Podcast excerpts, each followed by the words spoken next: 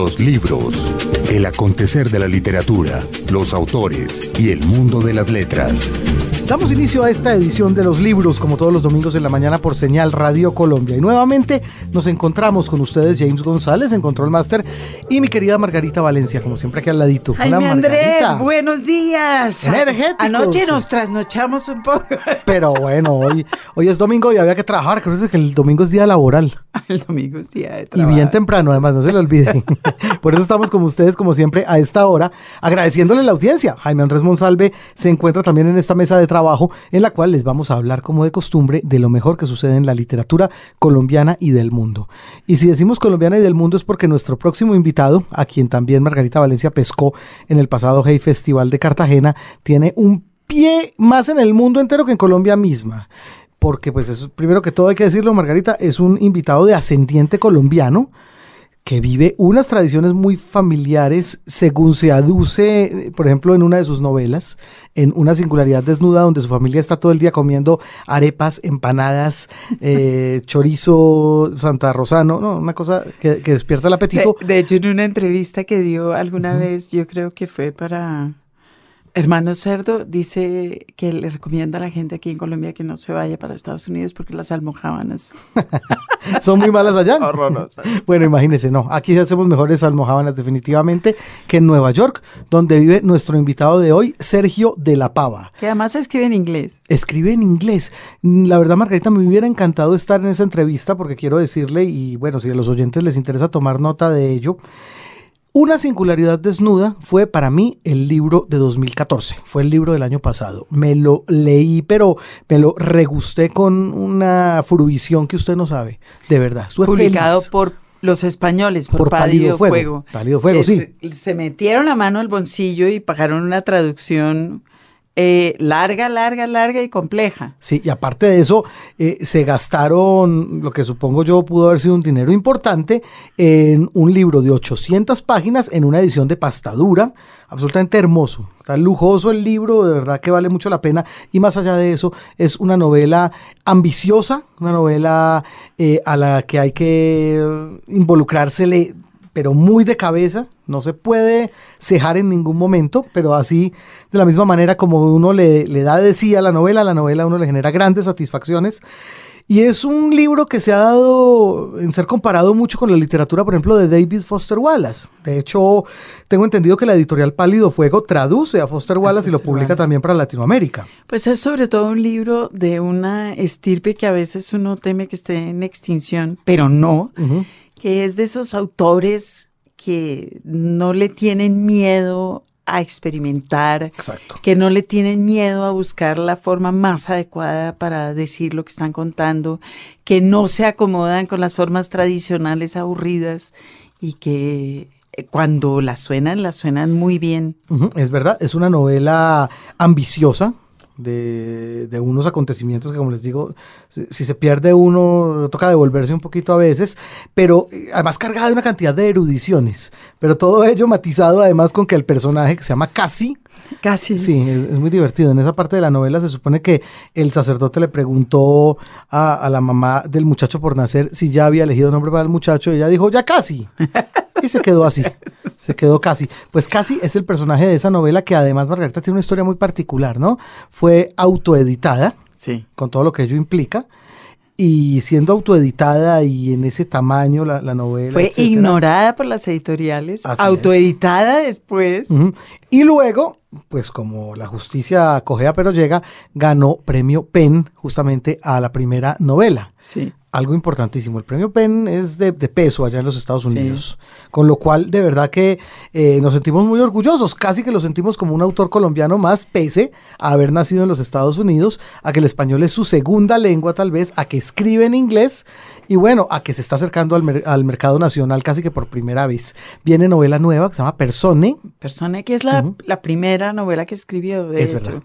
Pero, pero claro que tenemos por qué sentirnos orgullosos, así sea, porque eh, aquí creemos mucho en las bondades de la autoedición. Eso es verdad. Así que vamos a pasar un rato realmente, eh, sobre todo muy, siento yo, esclarecedor, porque nos va a enseñar mucho acerca del oficio, acerca de lo que hace en los Estados Unidos este abogado, que además funge como escritor, abogado. Es, defensor de oficio. Sí, y de eso va la novela también, una singularidad desnuda un poco, contando un poco los recovecos de, del, del oficio de la ley en los Estados Unidos.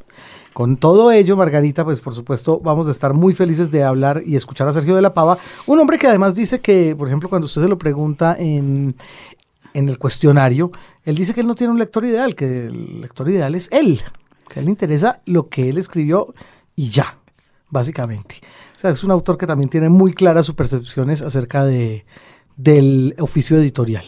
Sí, está muy bien. Yo, yo, yo pienso que porque no está jugando a, al, a la literatura comercial se da el lujo de hacer lo que, lo que quiere hacer y lo que cree que debe hacer. Es verdad. Sergio de la Pava entonces desde Cartagena con Margarita Valencia. Nos vamos a la nota del editor. La nota del editor. El siglo XX empezó con el latigazo del modernismo y su batalla contra lo que consideraba una civilización obsoleta. La rebelión marcó los siguientes 100 años de actividad artística y las vanguardias dominaron la reflexión en torno al tema, el vaivén entre las posturas que buscaban sacudir, que irritaban, que agredían con su dogmatismo, y las defensas apasionadas de lo clásico, de lo tradicional. A los manifiestos de la vanguardia se oponían extensos ensayos que demeritaban las consecuencias de la experimentación en el mundo del arte que señalaban como efímera. Pero las vanguardias no pasaron en vano y su huella se ve claramente en las artes vivas y las artes plásticas. En el terreno de la literatura las marcas no son tan evidentes, quizás porque el cráter que abrió Joyce en la tradición literaria fue de tal magnitud que muchas manifestaciones que nacieron a su vera pasaron inadvertidas. Una de las consecuencias evidentes de la incapacidad del mundo literario de tragar un sapo tan grande fue que el libro acabó rodeado de una aureola de extravagancia, de genial insensatez a la cual solo pueden tener acceso los especialistas. Quizás la reacción de la época en contra de la obscenidad del texto contribuyó a fomentar la idea de que era mejor tenerlo encerrado. Ulises no es un hueso fácil de roer, nadie lo duda. Exige de los lectores una paciencia y una dedicación que los turistas de la cultura no están dispuestos a dedicarle pero su insistente presencia en los anaqueles debe ser un recordatorio del deber de los lectores y de los espectadores de dedicar al arte la misma atención que el artista dedica a su creación. Es un pacto que hemos olvidado en aras de uno de los diosesillos de los tiempos que corren, la diversión. Pedimos a todos los libros que nos diviertan y olvidamos que el efecto más común de las grandes obras maestras es la incomodidad, la irritación. Tenemos todo el derecho de abandonar un libro que nos aburre o uno que no entendemos, pero no podremos considerarnos verdaderos lectores si solo consumimos la lectura uniformada, adocenada, que se produce en todo el mundo para darnos circo, pero no pan. Un libro, un autor. Estamos en el marco del Hay Festival haciendo una entrevista eh, a la que teníamos muchas ganas desde hace mucho tiempo, con Sergio de la Pava. Bienvenido, Sergio de la Pava. Muchas gracias. Qué rico, qué rico que esté acá. Sergio de la Pava es escritor de una novela excepcional, de la cual hablaremos, pero además es un escritor excepcional en el sentido de la forma como suele suceder la historia de los libros, la historia editorial de los libros. Mm, y quiero también que hablemos de eso es excepcional también porque viene de otra disciplina que no es la literatura. Eh, entonces yo creo que trae, trae consigo ideas nuevas, no trae ideas preconcebidas, eso se ve en la novela que escribió y bueno, vamos a ver cómo, cómo llegó ahí. Esta novela, me, me acaba de decir usted, la terminó en 2003. Sí, digamos 2003, 2004, en esa, en esa área, sí. ¿Y qué pasó? Bueno, eh, cuando terminé de escribir la novela, le consta a uno buscar en los Estados Unidos, donde yo vivo, eh, buscar un agente que se encargue del libro y que pues eh, se encargue de tratar de encontrar a alguien que lo publique, lógicamente. Entonces, pues eso es lo que hice por varios años, pero sin, sin suceso.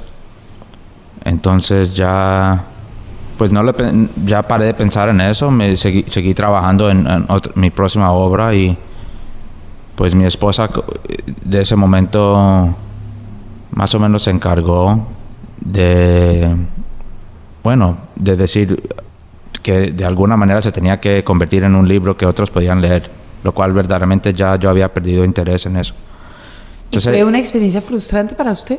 Pues, eh, pues sí y no. Eh, mira, son, son dos cosas separadas. Una cosa es la literatura, eh, obras de literatura, la vida literaria, y la otra cosa es publicar y, digamos, editoriales y cosas como este festival y y bueno, todo lo que viene con ser un escritor, que no tenga que ver con escribir, digamos.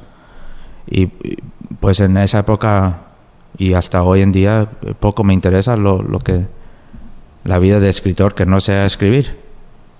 Entonces por mí pues eh, había escrito el libro, yo estaba tenía mi opinión del libro, las opiniones de otros no me importaba mucho pero pues había momentos en que sí tenía interés en verlo en, una forma de un libro. O sea, como, decía un amigo mío, su ego no estaba involucrado en ese texto. ¿Es verdad eso? Yo no conocí al primer escritor en el cual eso, e, eso sea cierto. Es decir, que usted no tenga su vida de alguna manera invertida en un producto de, de creación. Un poquitito de la vida, por supuesto. Eh, por, por, por, casi seis años eh, era mi, mi vida, digamos, era mi vida mental entera. Sí. Así que, lógicamente, sentía un... Pues no sé, no sé cómo explicarlo bien. Posiblemente, es decir, tenía que, para mi salud mental, separar las dos cosas. Lo que yo pensaba del libro y lo que otros estaban ofreciéndome sobre ese libro, lo cual era nada. Entonces, eh, pues mi esposa me vino con la idea de, bueno, hagámoslo nosotros, autopublicámoslo. Y yo dije, bueno, por lo menos ahí voy a ver un libro y no estas páginas feas con café y ahí en una caja fea. Bueno, hagámoslo. Y bueno, es una, un cuento largo, eso lo hicimos en 2008 y eventualmente pues llegamos a este punto. Es un cuento largo, pero es un cuento interesante y perdóneme que haga insistencia en eso. Cuando ustedes resolvieron, y digo ustedes porque está claro que que la que no, no desistió fue su mujer. Cuando ustedes decidieron autoeditar, estábamos viviendo un momento de la industria editorial en el cual eso era posible. había unas vagas posibilidades de que un libro autoeditado llegara no solo a los amigos de uno, ustedes hicieron 100 ¿cuántos ejemplares hicieron? Inicialmente hicimos 100. 100 que son eh. casi casi el número de amigos que uno tiene, aunque esos son muchos amigos. 100. Digamos, son el número de amigos que mi esposa tiene. Okay. Yo tendrá dos o tres. Bueno, pero eso es, quiero decir, tienen Pero tengo, como, como casi todos hispanos en los Estados Unidos, tengo grande familia. mucha familia. si uno no tiene amigos, tiene tías. Eh, eh, primos, primas, tíos, tías, y, pues tenían que comprar el libro aunque no querían. No lo han leído, pero lo compraron. No, no importa. Eso no, eso no es el tema. El tema es invertir resolver hacer una cosa de autoedición. Era eh, diferente en esos días también. Eh. Estamos hablando de, digamos, hacemos la decisión de autopublicar en, al principio de 2008. No, el Kindle no existe. Libros digitales no existen. Bueno, no sé si existen o no. Se empieza a hablar en este momento del fenómeno de la autoedición y se empieza a hablar en este momento de cómo quizás hay muchos autores en el mundo muy buenos que no quieren pasar por el los brazos de un editor que los avale, que resuelva si sí deben ser leídos o no. No sé si, ese, si ustedes decidieron eso, pero eso ya estaba pasando en el mundo, hasta el punto de que su novela autopublicada llega a manos de un crítico que la lee. Eso no hubiera pasado hace 40 años. ¿Verdad? Sí. Bueno, hay también ese, digamos, obra de mi esposa otra vez, Susana, porque lo autopublicamos, como dije, hicimos 100 copias o lo que sea, tuvimos una fiesta, lo vendimos. Y claro que el libro estaba disponible en Amazon, en el tiempo, el libro, no digital, el libro. Eh, Físico. sí. Pero lógicamente nadie lo está comprando. Porque ¿verdad? claro, nadie es- lo ha- esa es la verdad de la autopublicación. Es difícilmente hoy en día coger que compren un libro conocido, menos. Sí. Bueno, en este momento mi esposa, ahí sí yo sí ya dije yo no hago nada sobre este libro, ya este libro no existe para mí, pero ella sí se encargó de mandarlo a, a críticos y decir léanlo, den una reseña y de eso eh, eso demoró dos, unos dos años, no fue hasta 2010 verdaderamente que una reseña apareció eh, que digamos habían otras antes, pero la primera que captó la atención del, del público literario y que desde ese momento, digamos, ya sí gente nos, nos buscaban a nosotros en vez de nosotros tener que estar siempre buscando a, a otra persona. Y este hombre del Quarterly leyó su libro, sacó una reseña que leí breve y muy, muy halagadora. Y de pronto aparecieron los editores de University of Chicago Press. Bueno, eh, Él, Ah. creo, la, la presentó, ¿verdad? bueno, a espaldar a esa re- reseña nos eh, eh, contactó alguien de la Universidad de Chicago Sí. a, a que por favor si podía leer el libro para y se lo mandó mi esposa se lo mandó y ahí sí eh, meses pasaron y eventualmente pues nos hicieron una oferta a publicar y pues es una raridad porque pues es una es una no es, es una prensa de una universidad no verdaderamente muy muy pocas veces van a publicar una novela Yo le iba a preguntar eso. Sí. Chicago Press es una de las editoriales universitarias sin duda más importantes que hay en Estados Unidos, con uno de los fondos más interesantes, pero muy poca literatura y menos ficción de un escritor desconocido. Eh, o vivo o vivo porque Bueno, normalmente sí. lo que hace verdad normalmente lo que hacen es eh, pues republicar libros que han salido de, de la Usted era un caso excepcional. Usted era consciente de que eso era una cosa, claro. Pues mira, es, es una prensa, es la prensa editorial de la universidad más vieja en los Estados Unidos. Eh, tienen esa, ese nombre de que, que lo que estás buscando de ellos normalmente es, como te digo, novelas de, de Thomas Bernhardt, que no nunca he traducido a, a Hombres blancos muertos. Claro. Que los niños vayan a leer en la Claro. universidad. Entonces la, la situación, eh, lo más cómico es que yo le decía a mi esposa, ah, ¿para qué? no, dejámoslo como está. Déjelo estar. y ella me decía, no, no, esto lo vamos a hacer. Y bueno, bueno, si quieres. Pero pues eh, la diferencia lógicamente es que cuando ellos eh, hicieron la excepción de publicar las dos novelas, pues eso pues, abrió hasta más interés y, y más, más personas se enteran de un libro, eh, no sé si es bueno o malo, más, más personas se enteran de un libro cuando tiene una situación como esa diferente, algo exótico, algo que no es lo usual.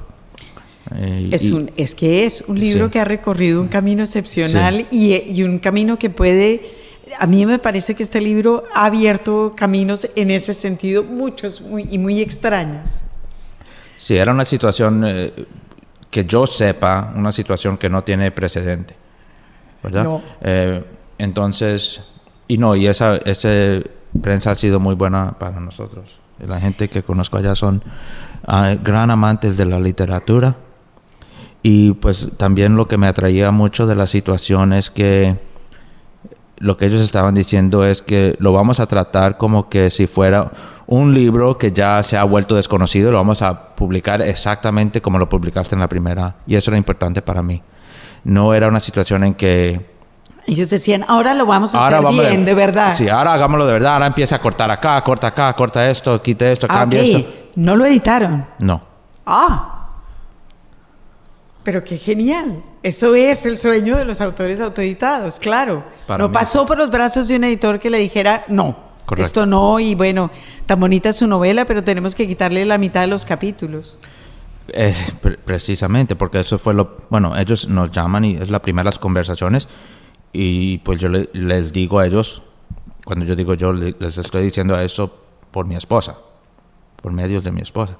Em, si, están interesados en publicar este libro que yo tengo en mi mano, que son 800 páginas, que es raro, que, que, que no me parece a mí, es muy comercial, ¿verdad? Si están interesados en publicar este libro, cada palabra, cada coma que no está ahí, que está supuesto estar ahí, si están interesados, pues yo también estoy interesado. Si no, paremos de hablar ya. Y la respuesta obviamente fue no, lo queremos hacer, lo que queremos hacer es publicar este libro que cogió esta reseña, este libro que Sí, un libro ya está- publicado. Ya publicado y pero la diferencia es que pues ahora más personas van a notar, digo, más lectores se van a enterar del libro.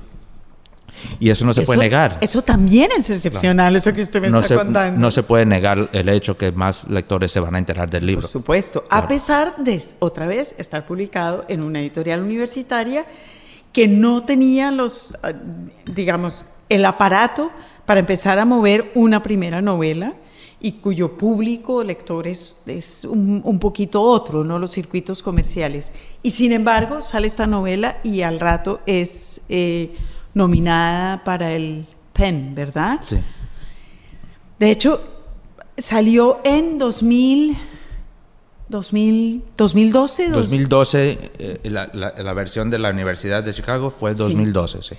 Ese año, esta novela, eh, aquí, tengo, aquí tengo la edición en español de la cual hablaremos después, eh, se llevó el Folio Prize en 2014 en Gran Bretaña. No, no, eh, fue, ¿cómo se dice en español? No estoy seguro. Lo que decimos en inglés es shortlist. Sí. Era una de las ocho nominadas por ese premio. finalista. Sí, eso. Una finalista. Correcto. Una finalista del folio. Y el PEN fue en 2012, 2013. 2013.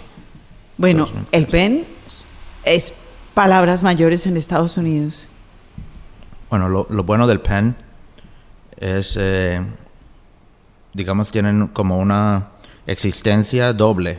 Eh, parte del PEN es, obviamente, que están muy involucrados en premios literarios y tienen un nombre grande en esta situación. También tienen una, una meta que es la expresión libre para los escritores y para artistas en, en general. como nació el PEN. Claro, de- Sí. claro. Entonces, me parecía a mí y todavía hoy en día me alegra que es una conexión entre nosotros y, y Penn y desde ese día he hecho varios eventos con ellos eh, y es una cosa que pues no- no- nos vemos eh, ligados muy bien. Los dos tenemos, digamos, las, las situaciones eh, que nos importan a, a mí lo que me importa a mí es algo que les importa a ellos y viceversa. y Ah, bueno. ¿Usted cree que el hecho de que le hayan dado el premio tiene que ver con el hecho de que su novela es una novela, para empezar, violentamente crítica del sistema judicial americano? Supuestamente no tiene que ver eso y nunca he visto que, que es una consideración, pero no te sé decir, yo no fui uno de los jueces ni nada de eso, ni sé de qué se trató la, la, situación. deliberación. Exactamente. Pero, entonces, ¿de qué manera, su- es decir, por dónde va su afinidad con el, con el PEN que no, no, entonces no entendí? Mm, Pues mi afinidad es eh, la, importancia de darle voz a la gente que no tiene voz. Eh, la, la importancia de quitar los límites a los artistas en todo el mundo, no solamente en los Estados Unidos. Y la justicia social. Eh, esas son las, las afinidades entre yo y ellos. No es decir que esa es la razón por cual dieron el premio, no, te sé decir eso, pero diciendo que, que si tengo que... eh, verdaderamente premios y, cosas de esa manera no son... Me, hacen incómodo en varias... eh, varias vez- eh, maneras de pensarlo. No, no es algo que, que disfruto sin dudas. Pero si me tuvieras que dar un premio, yo diría que, que, que- sea del PEN sería bueno. Ok. Con esa novela después pasó otra cosa también muy extraña. Muchas cosas raras han pasado con esta novela que se llama además con ese nombre. Eh, los ingleses de pronto parecieron muy interesados. Los ingleses que tradicionalmente no prestan mucha atención a lo que está sucediendo eh, en la literatura norteamericana, con, con excepciones. Y una de las excepciones fue este libro. ¿Usted eh, era consciente de que, o se, se empezó a dar cuenta del interés de la, de la, de la prensa eh, inglesa? ¿Lo percibió, lo percibió como algo excepcional? ¿Le pareció normal? Aparentemente no es normal, por ejemplo, una, novela que ya ha sido publicada en los Estados Unidos en inglés, lógicamente, eh, que busquen una manera de republicarla en, Inglaterra ya, digamos, un año después, lo cual fue lo que pasó aquí con McElhouse Press. Christopher McElhouse es un hombre, eh, un hombre bello que he conocido ya varias veces y él se enamoró de la novela y aunque ya estaba disponible por la venta ya en Inglaterra, quiso hacerla él mismo, que quiso buscar otra manera y sacaron una edición muy linda, muy bella, que quedé muy feliz y otra vez lo, lo, mismo, no cambiaron nada, lógicamente. Y, y sí, eh, me parece, pues no sé el estado de la literatura ya, el, de, el estado de, la literatura en los Estados Unidos tampoco me parece muy impresionante, verdaderamente. No sé si es mejor en la Inglaterra o no, pero posiblemente un poco mejor. No sé. ¿No? No sé. Probablemente no, ¿verdad? Los Estados Unidos es muy grande, tiene mucha inventory. Sí, sí, hay, mucho, hay mucha creación, hay muchos escritores, que es algo que de alguna manera siempre garantiza que haya por lo menos dos o tres buenos y a veces uno buenísimo. Posible, sí. Eh, eh, es, es, raro eh, a veces el, el tamaño del, del país o no es lo más importante. Estamos hablando en Colombia. Colombia es un país de que 40 millones. Sí, por ahí. Pero su efecto en la literatura latinoamericana es muy grande comparativamente. Eh, Irlanda, Ireland, por ejemplo, es nada en, nombre de población, pero lógicamente no tengo que decir. Irlanda tiene una tradición literaria importantísima. Sí. Entonces, eh, pues, eh, no sé, cuando estamos hablando de la literatura, verdaderamente qué importancia tiene un país o algo de eso, no, no sé, no te sé decir. Eh, yo creo que a estas alturas de la vida muy poco, sin embargo, seguimos atados a unas ciertas formas de circulación de los libros que hace que acabemos refiriéndonos siempre a los países. Sí. Aunque no debería, pues... Tal vez en vez de país lo lo, lo, que significa lógicamente es el, el, lenguaje que se está usando. Oh, y, la zona, y las zonas comerciales en realidad. es decir, son como zonas con, unas ciertas características comerciales y culturales, ¿verdad? Sí. Pues lo que se nota en los Estados Unidos que los Estados Unidos no sé eh, eh, no es un país muy intelectual verdaderamente, pero la diferencia es que es un país muy grande y y si solamente lee una persona de mil, todavía es un inmenso número de personas, ¿entiendes? No, no importa si no es un país intelectual, porque si uno está en Nueva York o si uno está en una de las ciudades grandes o en Boston y todo, todo el mundo está leyendo. Claro.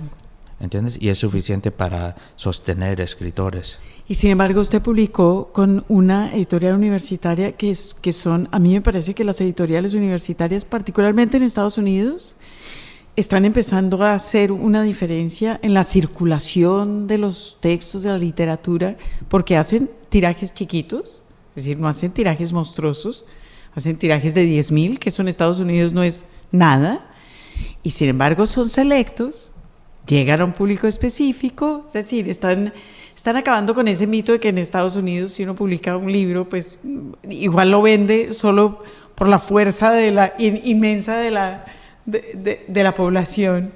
Pues sí, hay, mira, las, las prensas universitarias, por ejemplo, eh, Chicago, es un, lo que decimos en inglés non-profit. Sí, eso les ayuda mucho, claro. eso, eso, es un buen, eso es un buen argumento. Exactamente, entonces ellos no están haciendo las decisiones puramente de hecho, en absoluto prendidos de la idea de que este texto tiene que ser un, éxito comercial. Correcto. Eh, supuestamente cuando hacen la decisión de publicar es por la calidad del libro en, en la opinión de ellos, ¿verdad? La calidad o la importancia del sujeto. Como casi todo lo que publican es non-fiction. Sí. Entonces... Eh, la importancia del tema. La importancia del tema, la importancia de la información, la, la manera y la calidad del libro y no, eh, pues esto es lo que quieren los lectores. La, el, Más el es- público masa, como Eh, dijo alguien hoy en una... eso. Entonces es una diferencia grande, pero lógico, eso, es- eso es lo, la- el lado bueno de la situación. El lado malo es que no vas a vender libros como si fuera, eh, you know, Random House o algo así. Sí. Pero si es la vida, casi todo es así, ¿verdad? Los libros. Señal Radio Colombia. El Run Run Editorial. Bueno, Margarita, el Ministerio de Cultura se apresta a, lanzar su plan de becas y estímulos y por supuesto lo literario tiene un segmento importante dentro de lo que es eh, esta partida presupuestal para quienes estén interesados en, en concursar por una de ellas. Estaba pensando ahorita mientras usted hablaba que el tocho del programa de estímulos. Ah. Sí, es una cosa así, son como 6 mil millones de páginas. Claro, sí, sí, sí. Eh, nosotros eh, lo leemos en, en red, por supuesto. Mm, Tiene, como de costumbre, mm, estímulos para eh, en muchas áreas, pero en lo que nos compete a nosotros, que es lo que tiene que ver con el libro y la literatura, tiene una bolsa de 217 mil millones. Está muy bien. Las, Muy las generoso. convocatorias se abren, se abrieron por estos días y van hasta abril. Tienen los, los candidatos para presentar sus papeles. Y ahí pu- pueden encontrar toda la información, entre otras, en la página del ministerio. Pueden descargar este tocho inmenso y monstruoso que les cuento. Lo pueden descargar por en el computador. No tiene que conseguir el libro. Pero ahí está, claro, www.mincultura.gov.co. Eh, tiene, por ejemplo, becas para un libro il- ilustrado. Tiene, tiene muchas becas para editores, es decir, en realidad becas de divulgación de la obra editorial. Entonces Ujú. tiene, por ejemplo, una beca para hacer una antología de los talleres literarios adscritos a, a Relata, que está muy bien. Interesante. Eh, tiene una beca de traducción, tiene una beca em, para enviar a mm, jóvenes que se estén formando en literatura al exterior a estudiar Sí. en asocio con la Fulbright. Ah, sí, las famosas becas, becas Fulbright que son muy generosas y normalmente le dan a, a- quien a quien caiga, a quien recaiga la beca, el depositario, mucha holgura para, para trabajar. Se puede, se puede comer, se puede comer y se puede estudiar simultáneamente. Tienen residencias artísticas. Sí. eh, para gente que venga afuera y para enviar colombianos al exterior a hacer, eh, a, a crear.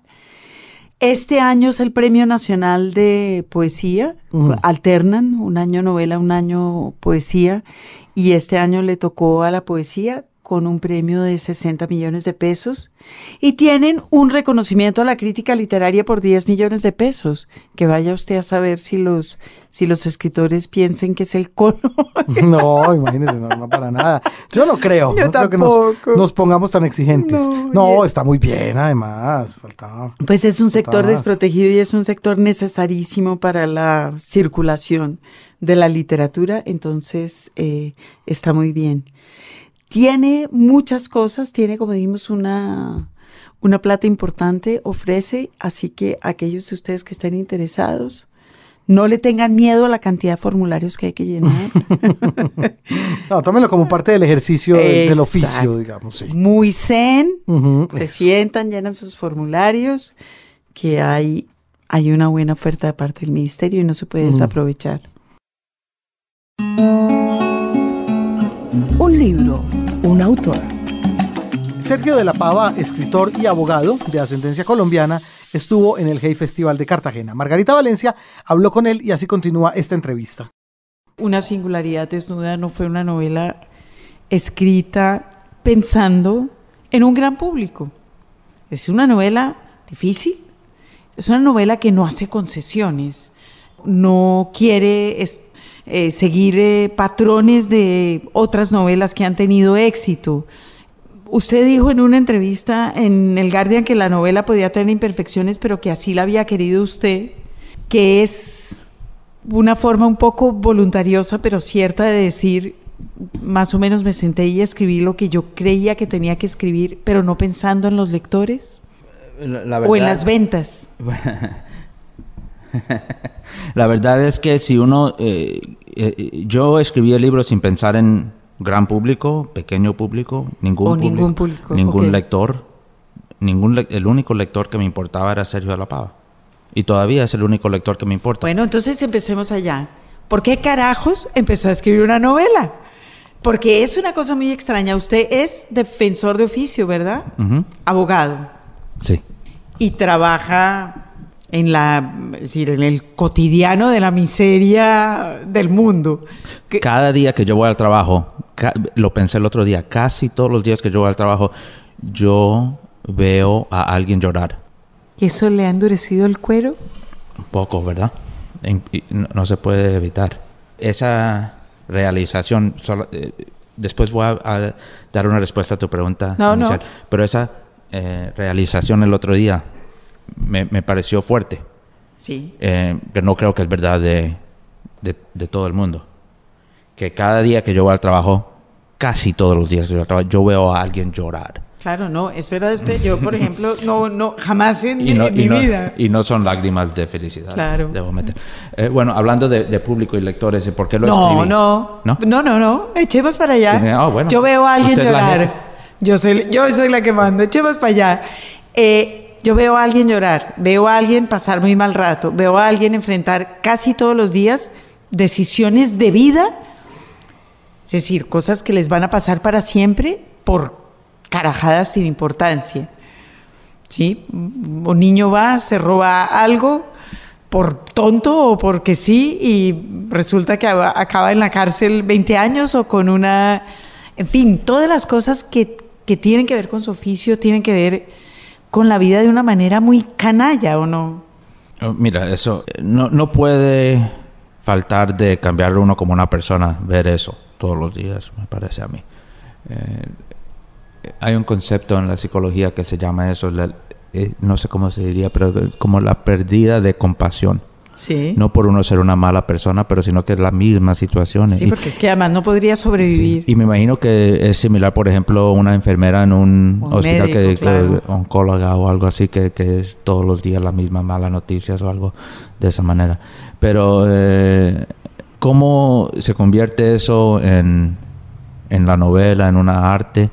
Pues es difícil saber. Si, si, como nunca he experienciado la creación de novelas sin tener esa O sea que no sabe. experiencia. No sé si con- qué diferencia, pero me imagino que tiene que. eh, Pero lo que yo quiero saber es lo que usted, es que su sensación de estar perdiendo la, esa, esa cosa fundamental además del ser humano que es la compasión y su vida cotidiana en el trabajo fueron los que lo obligaron a empezar a escribir. Yo creo que sí era una... eh, bueno, yo estaba escribiendo antes de hasta convertirme en abogado. Siempre, siempre he estado escribiendo, pero sí era, digamos, uno de los elementos que surgió la novela. Fue eh, esta idea de gente y compasión con otras. Esta idea que todos tenemos en una manera, todos somos culpables de, de alguna manera, de algo estas fueron parte de, de los varios elementos que se que entraron en mi cabeza durante este tiempo, en- hace 16 años o algo así.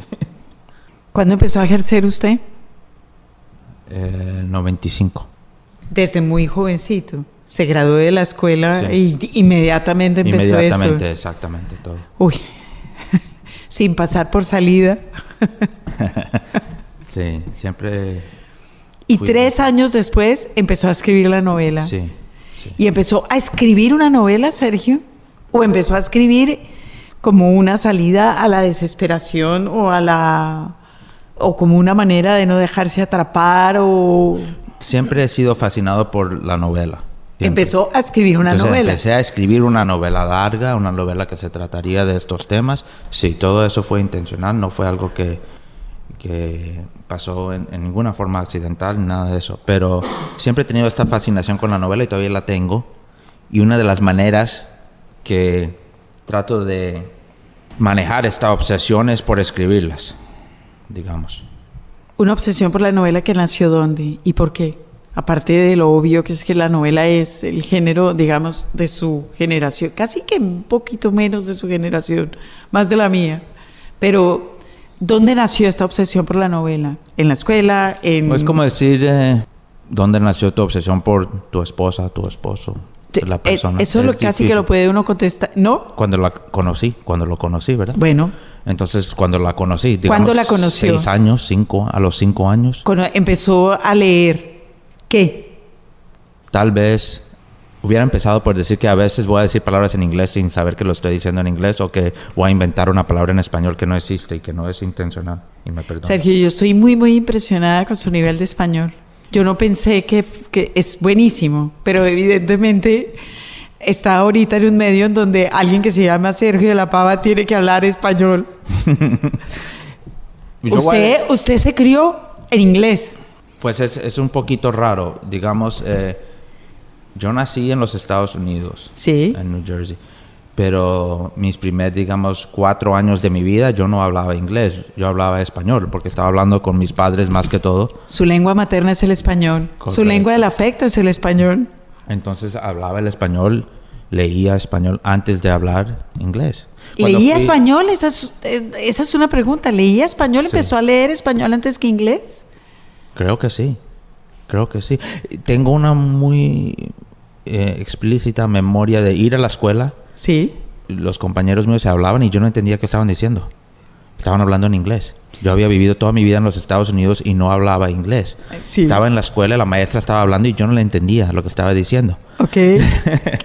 claro que eso rápidamente se, se Claro, te pero va. qué genial. Sí, pero hablaban en inglés y yo, ¿qué están diciendo? Yo no Sí. entiendo. Además es una, de una- manera de alejarse uno de su propia vida, si lo piensas. Sí. Porque lógi- mucha gente tiene la experiencia de ir a un país y no hablar el idioma. Sí.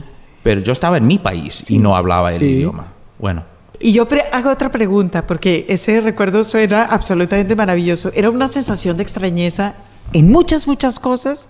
Es decir, como de, de pronto encontrarse en la vida escolar y decir, "¿Dó- ¿dónde he estado todos estos años? ¿En todo? ¿O era, digamos, específicamente centrada en la lengua?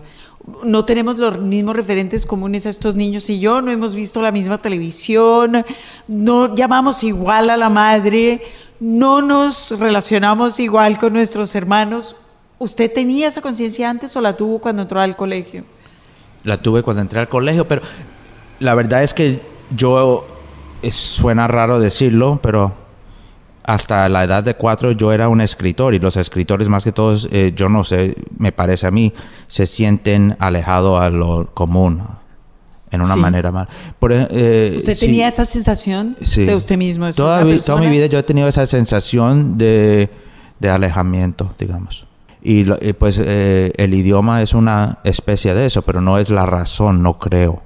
No, la verdad es una, es una manifestación. Es la mirada más bien. Es un, es un problema literario, Sergio, porque fíjese que es el punto de vista. ¿Desde dónde está usted viendo Sí. el mundo? ¿no? Y lo cómico es que verdaderamente, a los, si me hubieras captado tres meses, eso era en septiembre de cuando yo tenía cinco años o cuatro. Sí, en tres meses ya mi inglés ya, había superado el español. Pero eh, entonces de ese momento en adelante eh, manejo el inglés mejor. Pero la verdad es que hoy, hasta hoy en día, si yo estoy en un, digamos que yo estoy en un cuarto con mi hermana y una tía, yo volteo y le hablo a mi hermana y le, le hablo en inglés. Volteo a la tía y le, le hablo en español, en el mismo cuarto. Yo todavía hablo a mi mamá en español, a mis primos. Todo el- Le habla a sus hijos en español. Cuando mis hijos nacieron, le- eh, por no sé de dónde salieron estas razones, pero les hablábamos solamente en español. y habla- nos contestaban en español. Y después ellos empezaron la escuela, pero hablaban inglés, lógicamente. Hablaban ambas cosas. Un poco como usted. Pero también fueron criados en español. Digamos, su lengua del afecto es español. No, no, eso yo eh, verdaderamente no. Ellos son mucho más americanos que yo fui. Porque Porque usted es de segunda yo- generación. Eh, exactamente. Y si ellos, eh, eh, mi, si mi hijo tiene tres años y está en un cuarto y yo estoy hablando con mi esposa, yo estoy hablando con mi esposa en inglés. Estamos viendo televisión en inglés. usted y ella hablan en inglés. Hablamos en inglés. Ella Ay, es americana, ella es nacida americana, habla español también, pero es, es, es complicado. Eso, es lo- eso es lo, lo, lo poco fascinante de, de los Estados Unidos y, y- y especialmente Nueva York y esa área. Es esos, esa, no, no te estoy diciendo nada que no sabes, esa mezcla eh, muy atrayente de diferentes culturas y idiomas, todo eso. Pero bueno, lo- para una persona que, que le fascina el idioma fue una situación perfecta, yo no me estoy quejando. Y verdaderamente el, el alejamiento que yo siento con, con casi todo el tiempo de mi vida, eso no es debido al idioma, sino No. a quién sabe qué, ¿verdad? Bueno, el punto de vista del, ex- del escritor. ¿Usted siente que en esa zona en la que usted vive, Nueva York, New Jersey, digamos que usted puede alegar que hay una cierta extrañeza con el idioma, pero en realidad no hay un rechazo? No, es, rechazo Es decir, no hay una necesidad eh, frenética de adaptarse a unas ciertas condiciones culturales del medio. No. Si usted es un hispano y usted se mueva a Nueva York mañana y no quiere aprender inglés, no lo aprenda. Nadie te va a molestar, verdaderamente. Usted puede vivir su vida bien En fácilmente, español. ¿verdad? Sí. Si yo no puedo, yo- si yo vengo acá a Colombia y yo he vivido toda mi vida en París, yo no puedo decidir seguir viviendo mi, mi vida en francés. No, no, no puede. No No, se podría puede. ir al mercado. no puedo, ¿verdad? En cambio, en Nueva York uno sí puede ir al En Nueva mercado en York, español. Si, si no, mi, mi mamá y mi papá lo hicieron por años. Por años. Yo voy al mercado, el mercado las- eh, está escrito en español y esto era hace 30 años. Sí. No hoy, hoy Sí, es hasta mejor. Hoy es mejor. Hoy es mucho más. El español existe mucho más y de una manera menos vergonzante hoy en su medio, ¿verdad? Esa mucha, la mucha grande diferencia es que cuando yo estaba eh, mi niñez en los Estados Unidos, ser hispano era como algo exótico. Usted era el raro, la rara. Hoy en día es mucho más integrado todo eso. Sí. Será bueno, será malo, no te estoy diciendo, solamente te estoy diciendo la diferencia. así, No me- sí. no- para un escritor me parece mejor lo que yo viví. Me parece u- eh, algo útil, producirá un tipo algo de... útil sentirse uno alejado. No Volvamos- creo que es coincidencia que, que, que eso es algo que inspira trabajo y también le da como la sal a la carne del trabajo, le da algo a la persona. Bueno, me preguntaste cuál fue la primera vez Estoy, que me... estoy, estoy pensando en usted como un niño chiquito, eh, incluso desde antes de llegar a la escuela y, y- e instalado en el borde y mirando, que es quizás lo que define a un escritor. Es, es muy bonito eso que usted dice, yo soy un escritor desde, desde antes de aprender a escribir, solo porque estaba mirando de manera diferente. Esta, eh, eh, uno, por ejemplo, si yo hoy en día, si yo voy a una, a una fiesta o cual como esto, lo que estoy ahora, esta reunión, digamos, de escritores y de vez en cuando dicen, pues hoy en día vamos a este lugar y es una reunión de escritores o de tu editorial o quién sabe. Y yo voy a veces o a veces no, prefiero no ir, pero si voy, lo que me gusta hacer y lo que la manera en que yo disfruto es quedarme en la esquina y observar y oír lo que está diciendo la gente.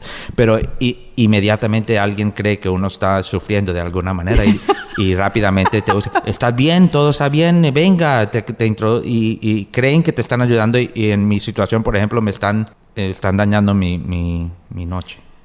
No porque le tengo, mira, yo soy un abogado, yo voy a corte, yo hablo con extranjeros todo el día, no es que yo no pueda hablar con... Con, e- con extranjeros y con locales y con de todo, todo Claro, el día. eh, eh, no es no, no es algo que no puedo hacer. es que le están quitando su posibilidad de mirar.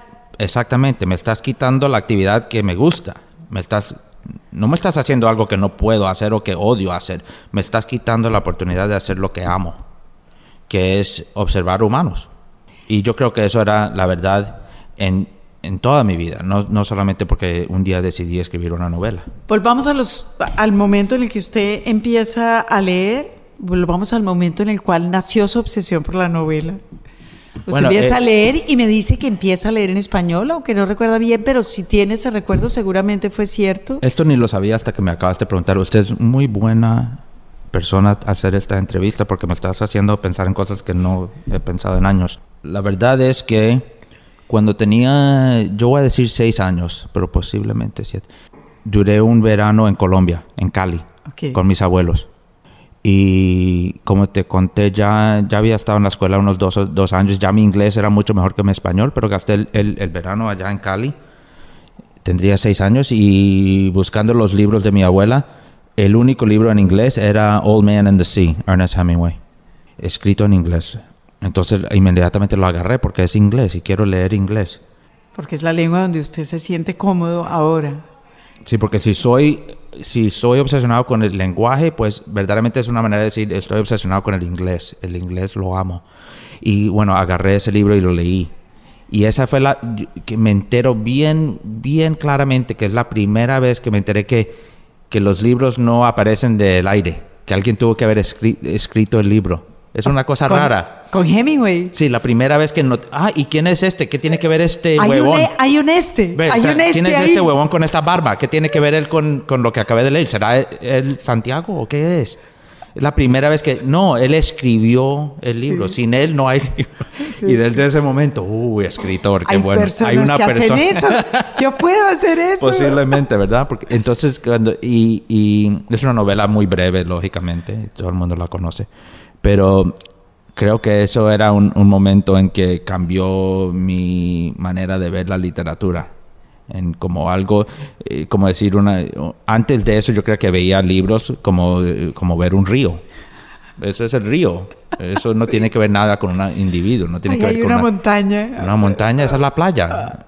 ¿Verdad? Sí. Y no hay un autor, no hay persona que la creó. Y lo descubrió con Hemingway, que además, por supuesto, fue eh, el autor, es decir, la estrella, se inventó a los escritores como estrellas. Sí, si no lo crees, pregúntale a él, ¿verdad? Sí, sí, sí, genial. Claro. Y este fue el libro que leyó, The Old Man and the Sea, que es un libro que además, como muchas cosas que hizo Hemingway y que la gente no admite, tendió puentes.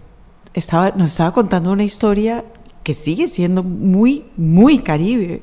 Y es un libro que un niño de seis años puede leer. Sin, y no lo digo como Pero completamente. Exactamente. Y no lo estoy diciendo en una manera criticando. Bueno, Faulkner criticaba así a Hemingway, ¿no? Usted no conoce esa historia que le decía, es que usted nunca ha escrito una palabra que remita a un lector al diccionario. Y él dice, pues yo las conozco, pero no las pongo en el libro, ¿verdad? Yo también conozco esas palabras, pero no las uso, o algo así, ¿verdad?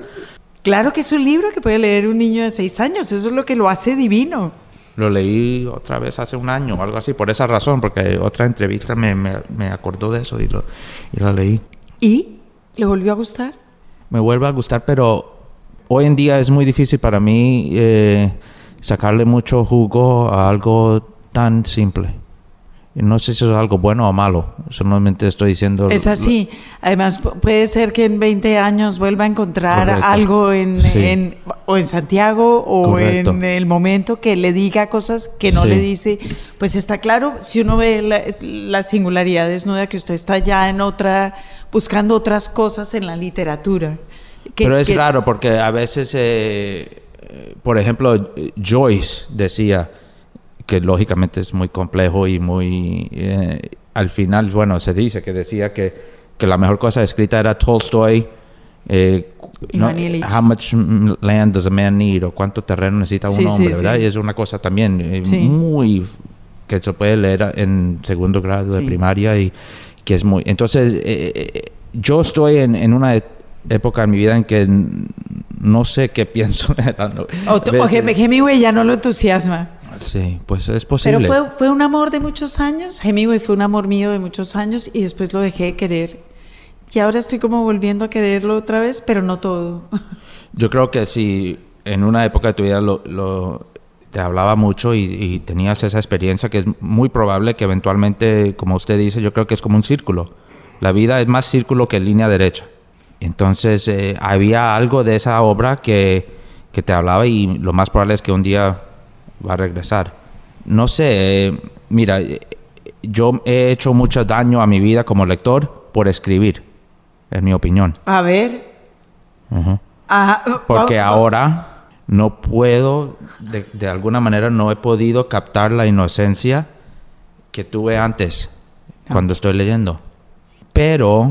la, la, gran ironía de la gente que ama los libros es que si acaba viviendo de ellos, acaba matándolos. Lo que pasa, verdad, es que me pone triste a un momento, pero después me acuerdo que mi vida como escritor es mucho más importante a mí que mi vida como lector. Y a lo mejor recuperará ese amor enloquecido y sin tantas barreras que tenía antes. Lo que pasa es que me vuelvo, me, me- me vuelvo como una de esas personas que, si no sé si en tu vida has trabajado en un restaurante eh, como mesera o mesero, y yo lo he hecho, lo hice. Y uno... eh, Me, me hubieran votado al otro día. Soy famosa por dejar caer las cosas al piso. Sí, y uno ve en los primeros 10 minutos, bueno, este es un cliente que nunca va a estar satisfecho. Sí. Siempre va a buscar, no importa qué, qué pase, esta persona va... Se va a quejar Eso. porque no tiene sal, no Todo- tiene Exacto, azúcar. todos conocemos a esa persona, ¿verdad? Sí, sí. Entonces, eh, es como un cuento, un niño está llenando la tina para cogerse baño. Y dice, está muy caliente, entonces le pone más fría. Está muy, muy fría, entonces le pone más caliente. Y sigue así hasta que al fin encuentra la temperatura que le gusta. Y después dice, ah, pero ahora está muy alta el agua. Claro. Así- entonces, así me, he- me he vuelto como así, como un lector. Horrible. Ento- ¿Entiendes? Buscando El, el problema en vez de disfrutando. Vez de no importa qué sea, no importa. Puede ser lo más alto nivel, Shakespeare. Ah, Sí, pero ajá. me cae gordo este. Ah, sí. Entonces, lo que pasa es que lo bueno de eso, lo malo de eso es que estoy des- estás destruyendo algo que yo he amado desde que tenía cinco años, como te digo. Lo bueno de eso es que uno se encuentra escribiendo un libro, más que todo, para poder leerlo. Escribiendo un libro que tenga la temperatura perfecta. Claro. Porque yo no soy, no me importa, verdaderamente, si yo me estoy cocinando algo, no me importa si yo soy el mejor cocinero en el mundo, si yo soy bueno de baile, yo lo voy a hacer exactamente como me gusta, ¿verdad? Bueno, y lee canibalizando y es, y es una, es decir, ah, va leyendo y dice, ah, este tipo aquí hace esta transición bien hecha, venga, o ah, me gusta esta metáfora, o ah, me gusta, es decir, lee, ha leído y empezó alguna vez a leer eh, buscando solo la carpintería. Es que, que posiblemente eso sí que- es la- lo peor. la- eh, de la manera que leen, por ejemplo, en un taller en una universidad o Sí, algo así. por ejemplo, exacto. Y que, y que los, a los escritores les pasa eso. Yo Voy leyendo esto y diciendo, ah, entonces en vez de estar leyendo, estoy es mirando cómo fue que este tipo resolvió este problema que yo estoy teniendo. O esta mujer. Yo pues. creo que mi, mi disatisfacción, ¿es una palabra? Insatisfacción. In, eso. Mi insatisfacciones cuando leo son más de, digamos, sí es verdad, esta persona usa el lenguaje perfectamente, pero no tiene las sabiencias de la, de la naturaleza humana como este escritor. Bueno, este escritor sí sabe cómo actúan las personas, pero el lenguaje es muy... ¿Entiendes? Entonces, entonces después lo que pasa es que ah, eso pasa, pasa, hasta que digo, lo ideal sería combinar las dos cosas, lo que hace Chekhov, eh, un gigante, con lo mismo que hace Joyce, un gigante, aunque son dos escritores Sí, completamente diferentes y tienen diferentes maneras de, de todo. Pero lo, ah, lo genial sería unir las dos cosas, ¿verdad? Entonces, eh, eso es lo que me pasa más que todo, es... eh, no, no, no nada tan específico como dijiste, bueno, ay, qué rico como hizo esto, vamos a ver qué, pero más eso, una de eh, insatisfecho quedo con la man, eh, que el mismo escritor no puede hacer todo. No puede juntarlo todo, no puede llenar todas mis expectativas de, le- de lectura. Y, y no es algo, no sé por qué, pero no es algo que, que se oye eh, muchas veces eh, cuando están uno leyendo sobre los escritores. Por ejemplo, en los actores, digamos, es muy apropiado decir, es un buen actor, pero solamente siempre tiene que jugar el mismo papel. Es una estrella de películas más que un actor. sí, eso le pasa a actor- muchos novelistas. Este actor es mejor porque en un momento lo creo como un boxeador, en la otra película lo creo como un presidente y en la otra como un borracho. Sí. Lo que decimos, tiene la habilidad Sí. de hacer papeles diferentes, ¿verdad? y tiene la habilidad de conmoverme con ellos, con todos. Pero de escritores, no, pa- aparentemente a mí, no nos importa si hacen la misma cosa cada libro. Si lo hacen bueno, decimos, ese, ese es, ese es un libro de Cormac McCarthy. Eso es lo que va a pasar en un libro de Cormac McCarthy. Si no te gusta, no te gusta él. Pero él no va de repente salir con una, un libro comiquísimo sobre una mujer buscando un esposo. Ah, si no- porque hay escritores con muchos registros y, hay, y de hecho hay unos muy buenos que siempre escriben el mismo libro. Eso. Y son realmente geniales. Sí. Y otros que no. Y hay unos muy malos que siempre escriben el mismo libro. Sí. lo que yo tal vez estoy diciendo es que me interesa. Escritores se- que logren conjugar. me, me- me interesaría mucho si hubiera un escritor capaz de escribir Pride and Prejudice y Invisible Man. Juntos. No en el- no- o juntos en el mismo libro Sí. o, haber el uno escrito los dos libros. No. Haber escrito esos dos libros. ¿Te imaginas, por ejemplo, si, si, te entar- si, si- de una manera uno se enteraría que, que Invisible Man Pride no and Prejudice no fue escrita por una señora que se llama Jane Austen, eh, fue escrita por Ralph Ellison. Por un, por un hombre negro uno se, segregado. uno, uno se desmayaría, ¿no? Sería no genial. sería posible. Pero los actores pueden hacer, porque verdaderamente actuar es una arte basa. Pero además Para- fíjese que eso tiene que ver con su idea infantil de que los autores no existían. Tal vez. Claro, son montañas que están ahí. Ahora me va a venir a decir además que alguien las hizo. ¿Y por qué no puede, verdad? ¿Por qué la misma persona no puede hacer dos libros completamente diferentes? Porque el libro parece más que todo una expresión de la persona real, Sí. ¿verdad? Sí. Entonces, no, no, la razón por cual Ralph Ellison no pudo haber escrito Pride and Prejudice es porque, pues, no hay manera de pensar cómo Porque su yo no podía Eso. pensar todo eso. Exacto. Pero eso es si piensas, ¿no? I don't know. Maybe- tal vez no, pero para mí estas clases de cosas me, me molestan, no sé. Arrancó Quiero pensar que todo es posible. Sí. Quiero sí. pensar que no hay límites, quiero pensar que la perfección, lo cual se trata mucho en el libro, es posible. Y cuando me entero que no es posible, me llena de tristeza. Me llena de tristeza y me